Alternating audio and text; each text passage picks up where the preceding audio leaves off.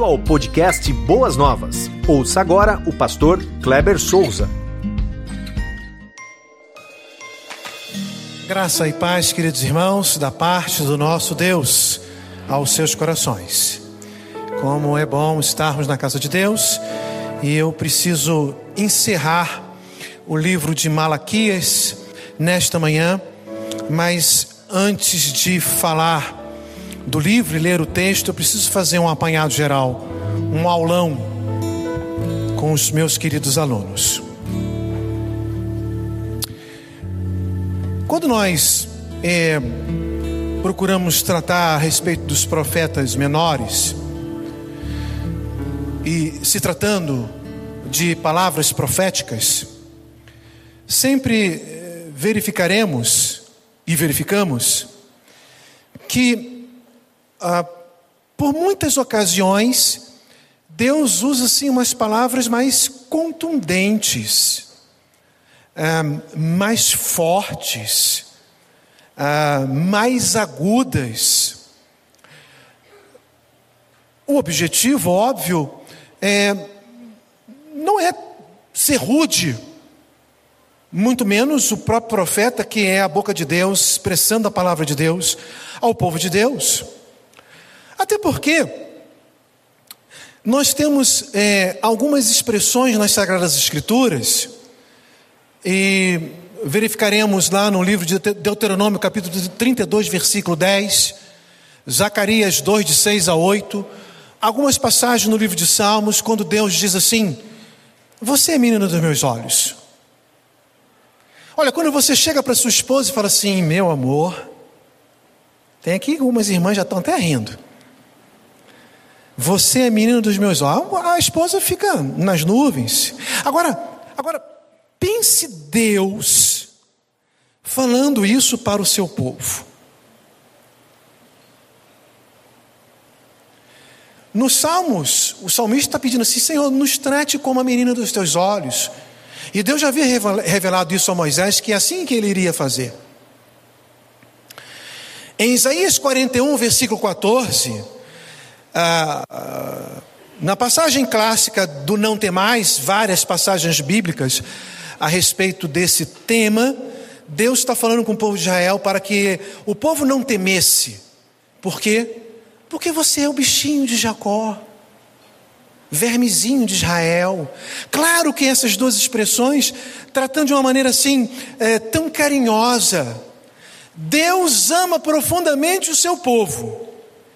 E por amar profundamente o seu povo, ele também, em muitas ocasiões, ele vai procurar tratar o povo de uma forma bem contundente para que o povo possa acertar o seu rumo, possa acertar o seu caminho. E aí nós vamos nos deparar com um período ah, dos profetas, com mensagens proféticas, mensagens em muitas ocasiões fortes, para que o povo pudesse compreender que estava num caminho de erro, estava fazendo aquilo que o mundo à sua volta fazia. E aí nós vamos compreender perfeitamente o que Paulo vai nos alertar em Romanos capítulo 12: que nós não devemos tomar a forma do mundo. Mas precisamos renovar a nossa mente, o nosso entendimento, e experimentar qual seja a boa, perfeita e agradável vontade de Deus. Nós não temos que tomar. Paulo usa ali uma palavra no grego que dá, traz ideia de forma de bolo. Eu já usei essa expressão aqui várias vezes. Quando você pega e bate o bolo e coloca numa forma, a, aquele líquido, ele não fala assim, não, é, a forma é redonda, mas eu vou ser quadrado, sou teimoso. Eu sou crente, não tomo a forma redonda do, da forma, não. Se você colocou numa forma redonda, se colocou na forma de coração, uma forma quadrada, aquele líquido vai tomar forma, a forma da forma. E Paulo está dizendo que nós não devemos tomar a forma da forma do mundo, mas a forma da forma de Deus. E Deus está tratando isso aqui. E toda a questão aqui é uma questão de identidade. Quando Deus tira o povo do Egito, ele, ele trabalha o povo de uma tal maneira em que ele vai imprimir uma identificação, uma identidade, algo que vai marcar aquele povo. Você é meu porque você tem essa, essa marca, essa identificação, essa identidade. Vocês não podem perder essa identidade. Quando o profeta vai chamar a responsabilidade do povo, dizer assim: vocês estão perdendo a identidade que Deus colocou no coração de vocês. Para que um povo pudesse ser povo, o povo tinha que ter terra, e Deus estava dando terra. O povo tinha que ter língua, e o povo estava ali mantendo a sua língua, mas o povo precisava ter os seus costumes. Dentro do costume, nós iremos identificar a questão do vestuário, a questão da alimentação, mas a questão de uma vida religiosa. E Deus vai falar lá em Deuteronômio, né? Ouve, ó Israel, Deus, o Senhor, né? Deus é o único Deus. E o povo estava perdendo essa questão, e o povo havia perdido essa questão de é, identidade. E quando eu for buscar aqui essa palavra identidade, na linguagem jurídica, diz que identidade é o conjunto de atributos que caracterizam alguma pessoa ou alguma coisa, ou seja, é a soma de caracteres que individualizam uma pessoa, distinguindo-a das demais. Quando Deus imprime a sua identidade em nós, o que temos eh, de Deus em nós vai nos distinguir espiritualmente das demais pessoas. Quando nós nos identificamos com as demais pessoas, não tem nenhuma identidade cristã em nós. E o povo de Israel, ah, em todos os momentos, em, alguns momentos, melhor dizendo, eles perdiam essa identidade, Deus levantava os profetas. Vai lá, fala com o povo, o povo está perdendo a identidade. Quando nós vemos o conceito de fé, e, é interessante que a fé, para que vocês possam entender o conceito de fé. Fé é quando tem batismo na igreja, as placas são retiradas e elas são recolocadas, e você sobe aqui e sabe que você não vai cair. Isso é fé.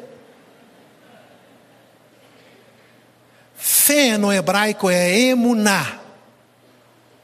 Emuná. E a NVI traduz esta palavra como fidelidade.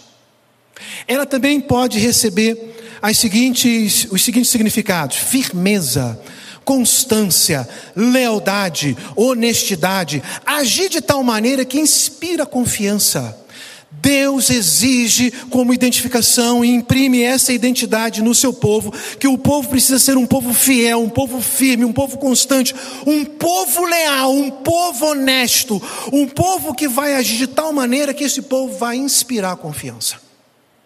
Tem sido assim a sua vida? E quando Deus está imprimindo essa identidade no coração do povo, Ele está dando algumas orientações. Lá em Deuteronômio capítulo 28, versos de 1 a 2, Deuteronômio 28, de 1 a 2, se vocês obedecerem fielmente ao Senhor, seu Deus, e seguirem cuidadosamente todos os seus mandamentos que hoje lhes dou, o Senhor, seu Deus, os colocará muito acima de todas as nações da terra. Todas essas bênçãos virão sobre vocês e os acompanharão, e vocês, se vocês obedecerem ao Senhor, o seu Deus. E antes ali, Moisés já tinha demonstrado ali uma, um catatal de bênçãos que Deus prometeu ao povo se mantivesse fiel na fidelidade, seguindo a identidade de Deus nas suas vidas.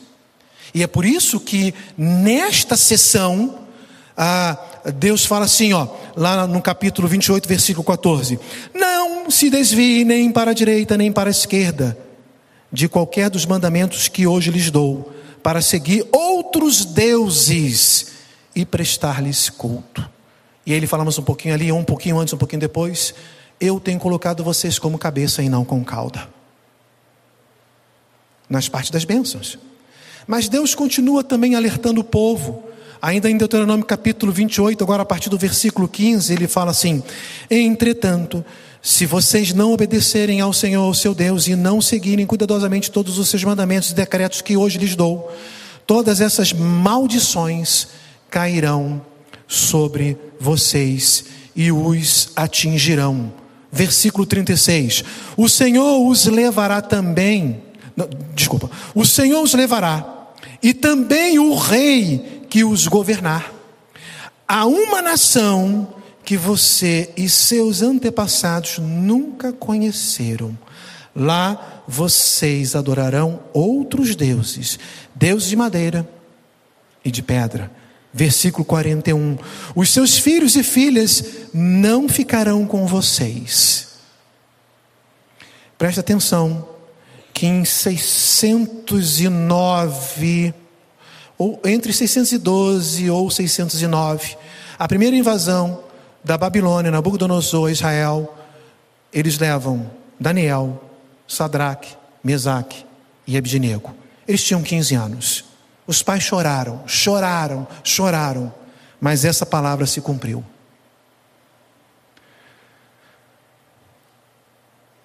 O finalzinho fala assim: porque serão levados para o cativeiro. Antes do povo chegar na terra prometida, Deus já estava alertando que se eles não obedecessem, eles iriam entrar novamente num cativeiro. E o pastor Felipe, no momento da sua pregação, ele citou aqui Juízes 21, 25, que marcou a história do povo de Israel. Naquela época não havia rei em Israel, cada um fazia o que lhe parecia certo, o que lhe dava na telha.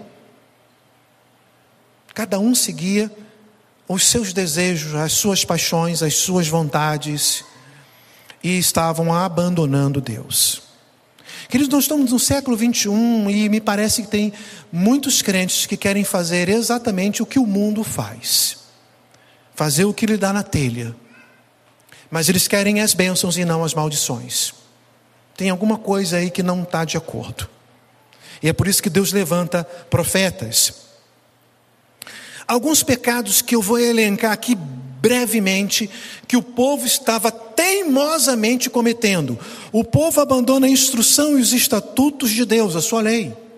Vocês lembram que Deus falou assim: não abandone nem para a direita nem para a esquerda. Ah, o povo dobrou-se à idolatria, adota a prática das, dos prostitutos cultuais. Em atos de culto, eles mantinham relações sexuais explícitas, pedindo as bênçãos daquele Deus, não do Deus Todo-Poderoso. Prática da imoralidade, escravagismo, pre, eh, eh, perversão da justiça, prática do incesto, cobrança de impostos absurdos, matança dos profetas que se opusessem aos líderes, manutenção de um estilo de vida extravagante à custa dos pobres. O povo estava oferecendo, a começar ali pelo rei, os seus filhos em sacrifício, oferecendo a outros deuses, matavam seus filhos. Casaram-se, o povo casou-se com mulheres estrangeiras, que Deus falou assim: quando vocês entrarem lá, não casem com as mulheres estrangeiras. Ah, vida meramente religiosa sem compromisso com Deus. Isaías vai, vai alertar sobre isso no seu primeiro capítulo. Vocês estão aí com culto, vocês estão aí com oferta, vocês estão aí com oração, mas eu não recebo nada. Eu falei aí domingo passado que o povo estava sacrificando no altar e Deus está falando: tudo que vocês estão sacrificando é imundo, eu não recebo. O povo estava em pecado. O povo estava distante da presença gloriosa de Deus. O povo perdeu a sua identidade. O povo estava olhando para as demais nações e achando que aquilo que as demais nações estavam fazendo no paganismo era bonito, não só aplaudiam, mas queriam imitar. E a igreja do século 21, muitos crentes estão se corrompendo. Isso foi entrando assim de uma forma bem suave, bem devagarzinho. Hoje está de forma bem escancarada. Nós temos que olhar para as nossas vidas e verificar se elas estão de acordo com as Sagradas Escrituras. A nossa postura, o nosso jeito de ser, de andar, de vestir, a nossa vestimenta, ela precisa ser de tal maneira que o nome do Senhor Jesus Cristo possa ser glorificado. É uma vestimenta que vai é, dar, enaltecer a sensualidade. O corpo está completamente equivocado e errado, porque isso está em consonância com as coisas do mundo, com as mulheres mundanas. Nós somos do Senhor Jesus Cristo. Crentes que se envolvem com bebidas alcoólicas e acha que isso está completamente correto, está errado. Uma cervejinha, uma isso, um aquilo, uma só bebidinha, beber socialmente. Eu vim de lá não crente. E eu tinha problema com bebida. E eu sei que não existe este papo de beber socialmente. É claro que ninguém começa bebendo um tonel de cerveja. Começa sempre pouquinho e vai aumentando gradualmente, porque eu aumentava gradualmente. Ficava enebrecido. Hoje eu sou abstêmio 100%. E não falo isso para poder exaltar nada disso, porque o nosso ser, a nossa característica, a nossa identidade é Jesus Cristo, nosso Senhor, igreja. E quando os profetas falavam dessa forma, como eu estou falando, e não é esse o meu objetivo, de querer ser rude, ser grosseiro, chamar a atenção, mas não é alertar ao povo de Deus, dizendo: vocês, povo, você, você, povo, você é menina dos olhos de Deus. Deus os ama, Deus ama vocês profundamente, queridos irmãos. Nós não temos que viver as coisas do mundo. Não temos que agir como o mundo age. É por isso que nós vemos muitos filhos, guardadas as devidas proporções, mas muitos filhos fazendo coisas que estão completamente em acordo com o mundo, porque o mundo está exercendo uma cultura forte, imprimindo um, uma característica forte, uma identidade forte na vida dos nossos filhos, porque o objetivo é levá-los para o mundo. Mas nós somos de Jesus. E Jesus ama o seu povo de uma forma tão profunda que Deus jamais abandonou o seu povo. Deus levantou o profeta, vai lá, Ageu, vai lá, Zacarias, vai lá, Malaquias, vai lá, Daniel, vai lá, Isaías, vai lá, Ezequiel, vai lá, Sofonias, e vai levantando os profetas, vai falando, fala a verdade, doa quem doer. Mas o objetivo era alertar o povo a um caminho de retidão. Meus amados irmãos, hoje há uma grande preocupação de ter um discurso do politicamente correto. Nós precisamos olhar isso com, com um olhar mais clínico e mais crítico. Porque quando se refere ao pecado, nós não podemos usar o politicamente correto um discurso que talvez você já ouviu, espero que você não, não tenha nem falado, com relação ao pecado. Eu não concordo, mas eu respeito. Queridos, nós não podemos olhar para o pecado e dizer que não concordo com o pecado e que respeito com o pecado. Ah, o seu estilo de vida, ó, eu não concordo com o seu estilo de vida, é o seu estilo de vida, eu não concordo, mas respeito. Não. O não respeitar não significa que a gente não está amando o ser humano, que a gente está discriminando o ser humano, mas que a gente está aliado àquilo que Deus quer para as nossas vidas. João Batista, o último profeta da palavra de Deus foi João Batista, não foi Malaquias. Depois de 400 anos de silêncio, Deus levanta João Batista. João Batista chega lá para Herodes e fala assim: Herodes, você está você tá aí se deitando com a mulher é, do seu irmão. Eu não concordo, mas respeito.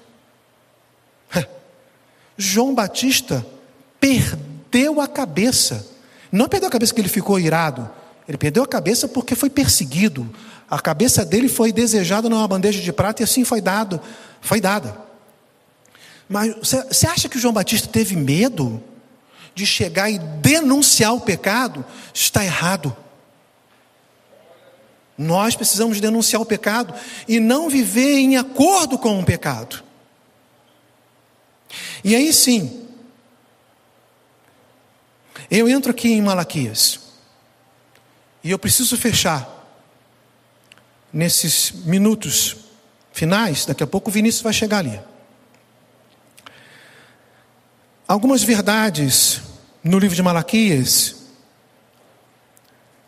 para os meus queridos irmãos, a partir do versículo 16 do capítulo 3. Nesse primeiro momento, só, ler, só lerei nesse momento aqui somente o versículo 16, Malaquias 3,16. Depois aqueles que temiam o Senhor, conversaram uns com os outros e o Senhor os ouviu com atenção. Foi escrito um livro como memorial à sua presença acerca dos que temiam ao Senhor e honravam o seu nome. Malaquias 3,16. Primeira verdade aqui. Mesmo em meio a um grupo de crentes que se levanta contra Deus, nós estamos vendo aqui que é o povo de Deus que se levantou contra Deus, estava fazendo aquilo que não era de acordo com a vontade de Deus. Mesmo nesse meio, sempre observaremos um grupo de crentes fiéis. A questão está: qual grupo que você pertence? Você pertence ao grupo que estava preocupado em fazer a sua vontade, acertar a sua casa, o seu palácio bonitinho? Ou você é aquele grupo que é, Malaquias vai alertar e tinha um grupo que estava preocupado em reconstruir o templo de Deus, porque essa era a ordem que Deus havia dado para aquele momento quando eles voltaram da Babilônia? E Deus está falando para Malaquias exatamente isso. Olha, Malaquias, como, como Elias. Elias fala assim: Senhor, o negócio está difícil. A coisa está preta para o meu lado. Um grande problema. Porque só tem eu como profeta. Quem disse, quem disse Elias? Tem mais uns 700 aí que não se dobraram. Irmãos, na casa de Deus nós sempre encontraremos os fiéis. Nós precisamos estar no grupo dos fiéis, que honram a Deus, que não querem se desviar nem para a direita e nem para a esquerda. E Deus vai mandar escrever um livro memorial acerca desses, para a honra e glória dele, não nossa. Nós precisamos agir conforme Deus quer para as nossas vidas. O quanto você é fiel a Deus? O quanto você tem medo dele? O quanto você o reverencia? O quanto você o honra? Daniel manteve a sua fidelidade. Sadraque, Mesaque e Abidnego mantiveram também. Nós vemos ali que Daniel, com 15 anos, ele falou: Não quero comer as iguarias do rei. Daniel, capítulo é, 1, versículo 8. Daniel não comeu as iguarias do rei, e diz o texto que ele ficou mais formoso, porque Deus era com Daniel. Porque Daniel se manteve fiel. É o emunar, a fidelidade. Eu não, eu, não, eu não quero fazer aquilo que o rei determina, eu quero fazer aquilo que Deus manda. Eu não quero fazer o que a Babilônia está dizendo, que a sua cultura que está impregnando o mundo diz que é correta. Não, importa para mim obedecer a Deus.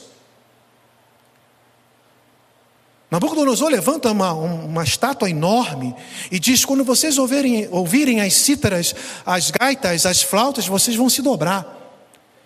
E Sadraque, Mesaque e Abidnego, eles não se dobraram. E, falar, e foi falado isso para o rei. O rei, como é que é? Então, a fornalha, porque a pena era a fornalha, aumenta, vai aumentar sete vezes mais. Eles foram jogados lá e os seus verdugos, os carrascos, os algozes, eles morreram porque a fornalha era tão quente que eles não conseguiram nem chegar perto, morreram. Mas as pessoas olhavam lá, mas não foram três, como é que eu vejo quatro? Jesus estava lá dentro. Meus queridos irmãos, quando nós somos fiéis ao Senhor, mesmo sendo jogados na fornalha, Jesus estará conosco. O, o texto diz: como é que vocês saíram da chama e nem chamuscou o fio do seu cabelo?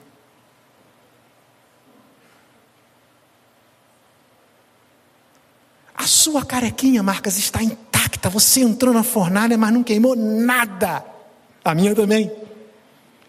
Nós somos fiéis a Deus. Nós decidimos honrar o nome do Senhor. Jó, depois de toda aquela situação no primeiro capítulo, no versículo 22, 1, 22, em tudo isso Jó não pecou, nem de nada culpou a Deus. Ah, Deus fez isso.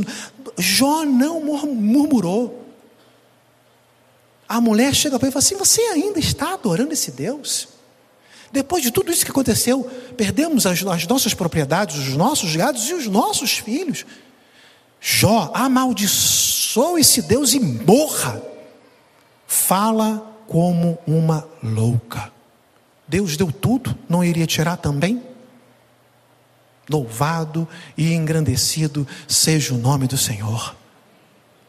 Em segundo lugar, segunda verdade, os que não se dobram ao pecado procuram manter um relacionamento profundo com Deus e, portanto, essas pessoas serão poupadas e abençoadas. Malaquias 3, 17 e 18. Malaquias 3, 17 e 18. No dia em que eu agir, diz o Senhor dos Exércitos, eles serão o meu tesouro pessoal. Olha como é que Deus trata o povo. Eu terei compaixão deles como um pai tem compaixão do filho que lhe obedece. Então vocês verão novamente a diferença entre o justo e o ímpio, entre os que servem a Deus e os que não o servem. Deus está dizendo que é a característica que vai marcar não só pelos atos dos ímpios e pelos atos dos justos, mas da forma como Deus trata o ímpio e da forma como Deus trata o justo. Deus nos trata com graça, misericórdia, amor, quando nós somos justos e fiéis à Sua vontade e ao seu querer. A mensagem profética é uma, é uma mensagem de obediência. Obedeçam, povo, à voz do Mestre. Obedeça, povo, à voz do seu Senhor. Faça-se cumprir o desejo dele no seu coração. Glorifique a Deus com a sua vida. Honre-o com todas as suas forças. Não se desvie nem, da, nem para a direita e nem para a esquerda. Ou seja, não faça nada daquilo que o mundo diz que é bom. O mundo diz, o mundo diz na área da sensualidade, da sexualidade, esse é o caminho. E Jesus disse: Não, não é esse, esse é o caminho. Eu fico com Jesus. Nós precisamos honrar o nome do Senhor e fazer sempre menção a esse poderoso nome. Deus nos trata assim, aqueles que são justos. O meu pronome possessivo no hebraico ali é forte, é de posse mesmo.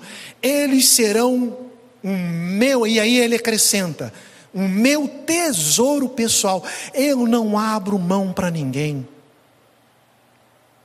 Terceira verdade. O verdadeiro arrependimento proporciona a salvação, mas a incredulidade trará juízo consumidor. Malaquias 4, de 1 a 3. Malaquias 4, de 1 a 3. Será projetado aí. O verdadeiro arrependimento proporciona salvação, mas a incredulidade trará juízo consumidor. Pois certamente vem o dia, o dia do Senhor, ardente como uma fornalha, justiça e juízo, ira de Deus.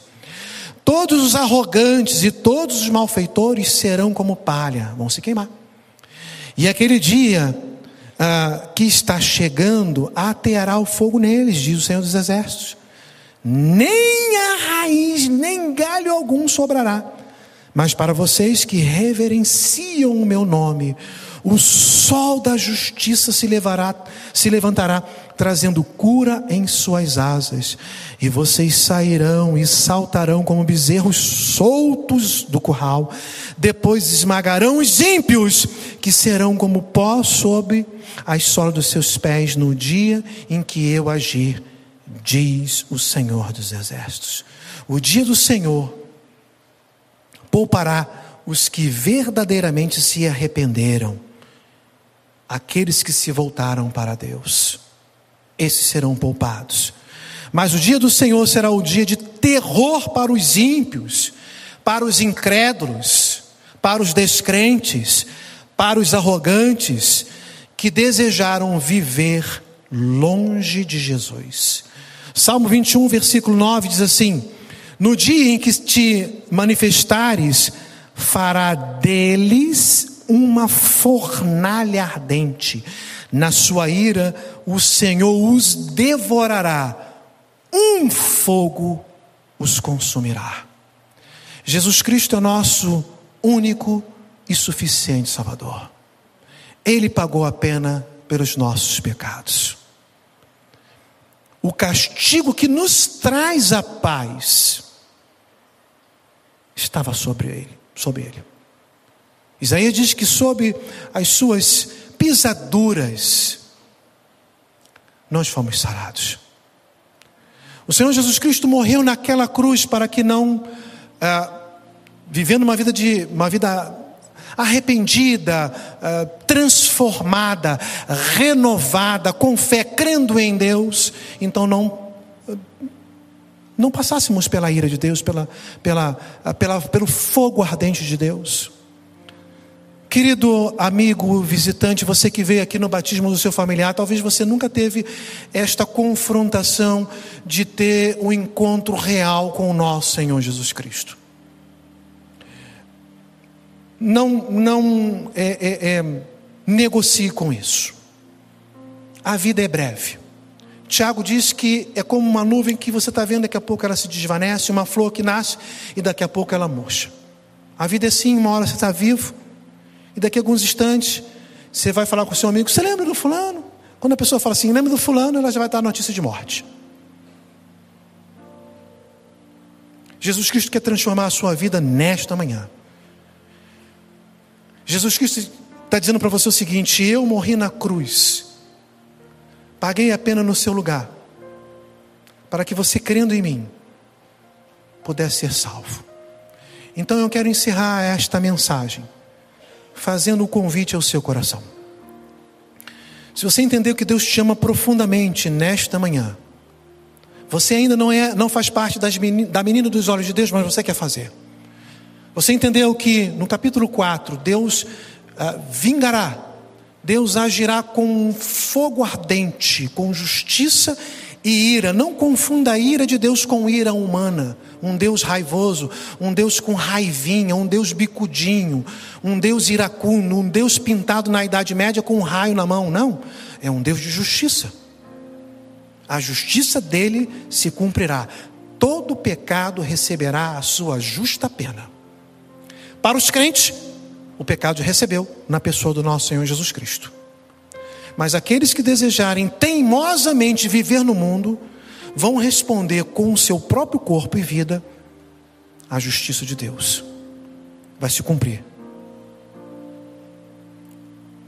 Então, se você entendeu a mensagem nesta manhã e quer se entregar a Jesus Cristo como seu único e suficiente Salvador, dizendo sim, eu creio, eu me arrependo, eu quero servir a Deus, eu quero ser um servo do Senhor Jesus Cristo. Levante-me de suas mãos que eu quero orar com você nesta manhã. Há alguém nesta manhã que deseja fazer isso? Repita só esse ato assim. Deus abençoe a sua vida. Já vi a sua mão, pode abaixar. Deus abençoe. Mais alguém? Deus abençoe a sua vida. Mais alguém nesta manhã? Pode levantar sua mão bem alto se você entendeu isso lá atrás. Deus abençoe a sua vida. Tem mais gente? A igreja é grande, ali atrás. Deus abençoe a sua vida. Mais alguém? Tem mais alguém? Lá atrás. Deus abençoe a sua vida. Graças a Deus. Esses que levantaram a sua mão, por favor, fique de pé que eu quero orar por você também. Mas aqui na frente, Deus abençoe, graças a Deus. Eu, no dia 19 de julho de, deste ano, completarei 28 anos de ministério. Ao longo dos meus 28 anos de ministério, eu nunca duvidei da decisão de uma criança. Às vezes a criança levanta a mão e os pais, não, senta, não faz isso. Não deixe a criança tomar a decisão dela. Parabéns pela sua decisão. Incentive realmente para que ele possa servir ao Senhor. Pode ficar de pé todos que levantaram a mão, que eu quero orar com você. Todos que levantaram a mão, fique de pé aí no seu lugar, que eu quero orar pela sua vida.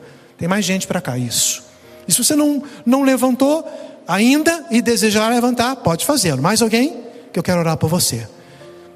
Se você também puder nos procurar no final, nós gostaríamos de anotar o seu nome, o seu telefone, fazer um contato, orar por você, porque a jornada é longa e o inimigo vai investir tempo e esforços para você não firmar. Mas nós estamos aqui como a igreja de Jesus, assim como aconteceu no batismo. Esses que estão de pé, essa é a sua nova família que vai te ajudar em oração.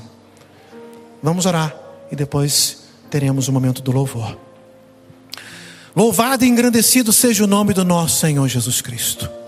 Obrigado por essas vidas que tomaram a decisão nesta manhã recebendo a Jesus Cristo. A pena já foi paga, Jesus pagou o alto preço. E agora eles se arrependem e eles dedicam a sua fé no Senhor, crendo que o Senhor agora é o Senhor da vida deles e Salvador da vida deles. Muito obrigado por tudo que aconteceu nesta manhã. E muito, muito obrigado, Pai, pela mensagem profética que primeiro falou ao meu coração. E primeiro o Senhor falou comigo para que eu não venha me desviar nem para a direita e nem para a esquerda. E a mensagem profética chegou ao coração do seu povo, pois essa mensagem diz que precisamos ter uma identidade do Senhor nos nossos íntimos, que possamos persistir nesta jornada. Conduza nossas vidas sempre na tua presença, pois assim confiamos e oramos no nome de Jesus. Amém. Você ouviu o podcast Boas Novas? Venha conhecer a nossa igreja. Estamos localizados na rua Marechal Malé 611, Parque de Vila Prudente, São Paulo. Esperamos por você!